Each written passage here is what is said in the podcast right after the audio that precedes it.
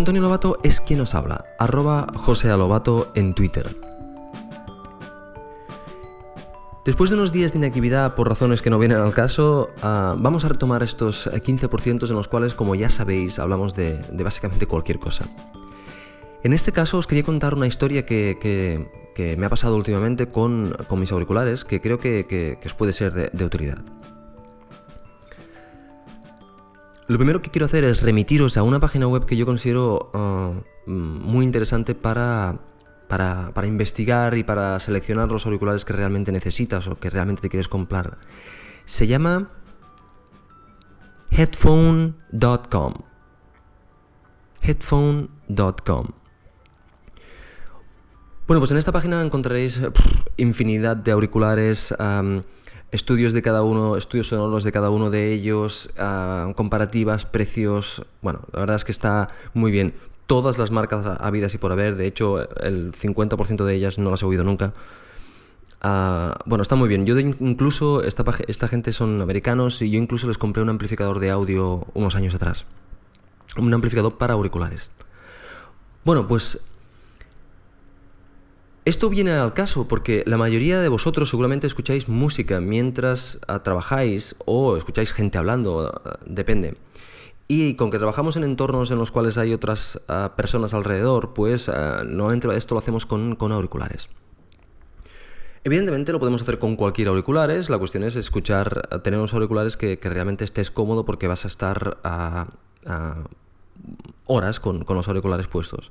Entonces estos auriculares que van dentro del oído, pues realmente eh, para pasar durante un rato van bien, pero muchas horas pues molestan y eh, por eso os quiero hablar yo de los auriculares grandes, que son estos auriculares, eh, se llamaban antiguamente cascos, que o, se alojan sobre el oído, sobre el pabellón auditivo, o cubren todo el oído. Son auriculares grandes.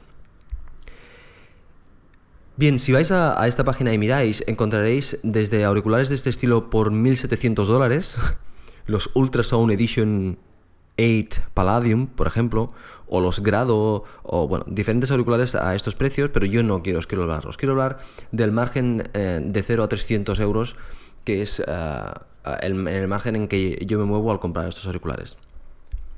Bueno, sin más rodeos, yo tengo de estos auriculares hace ya mucho tiempo, tengo unos Sennheiser HD 555, que con una pequeña triquiñuela se convertían en los HD 595. Bueno, pues estos auriculares son unos auriculares de los que yo probé en su día tremendamente cómodos y, por un precio fantástico y con un sonido fantástico. El precio que creo que me costaron en su día unos 100, 110, 120 euros aproximadamente. Estamos hablando de, pues, mm, puede ser que sean 5 años atrás, más o menos. Bien, pues estos auriculares grandes yo siempre mentalmente los he clasificado en, tres áreas. Ah, de hecho, si entráis en, esta página web que os digo, en headphone.com, encontraréis que hay muchas más clasificaciones. Pero para mí, para mí, para ser más prácticos, yo los dividía en tres partes. Ah, una parte que son los auriculares abiertos. Estos auriculares abiertos son aquellos en los cuales por la parte trasera del auricular, por la parte exterior podemos decir, se deja pasar el aire hacia adentro de tal manera que no solo pasa la hacia adentro, sino que el sonido sale hacia afuera. Las características de esos auriculares es que el sonido es mucho más natural, pero el problema que tienen es que la gente que está a tu alrededor ah, escucha la música, la música o, lo que estés escuchando. Y tú también escuchas más del sonido ambiente. Estos auriculares son fantásticos si estás en un ambiente poco ruidoso, en el cual puedes escuchar la música a un volumen moderado sin molestar a nadie y además que nadie te moleste a ti, pero la calidad es más alta. Pero tienen problemas si estás en un ambiente ruidoso o simplemente no quieres molestar a las personas que están a tu alrededor.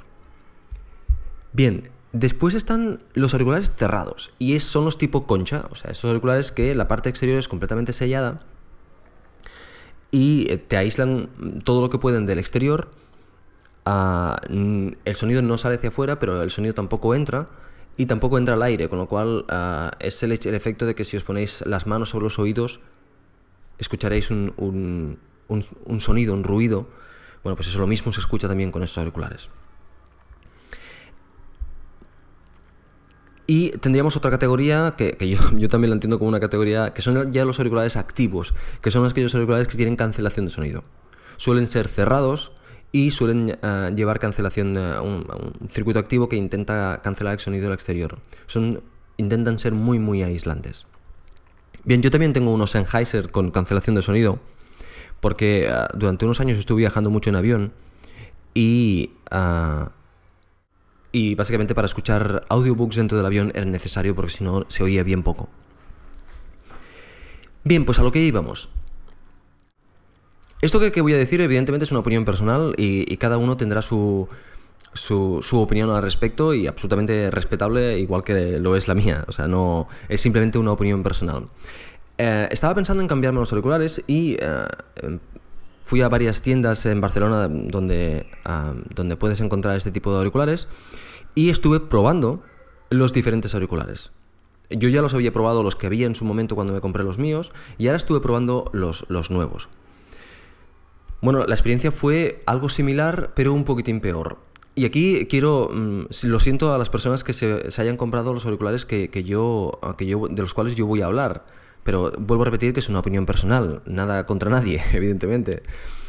Bueno, pues mi sorpresa fue cuando eh, fui a probar estos auriculares que están en la App Store, los Monster y este tipo de auriculares, y los, los Bose.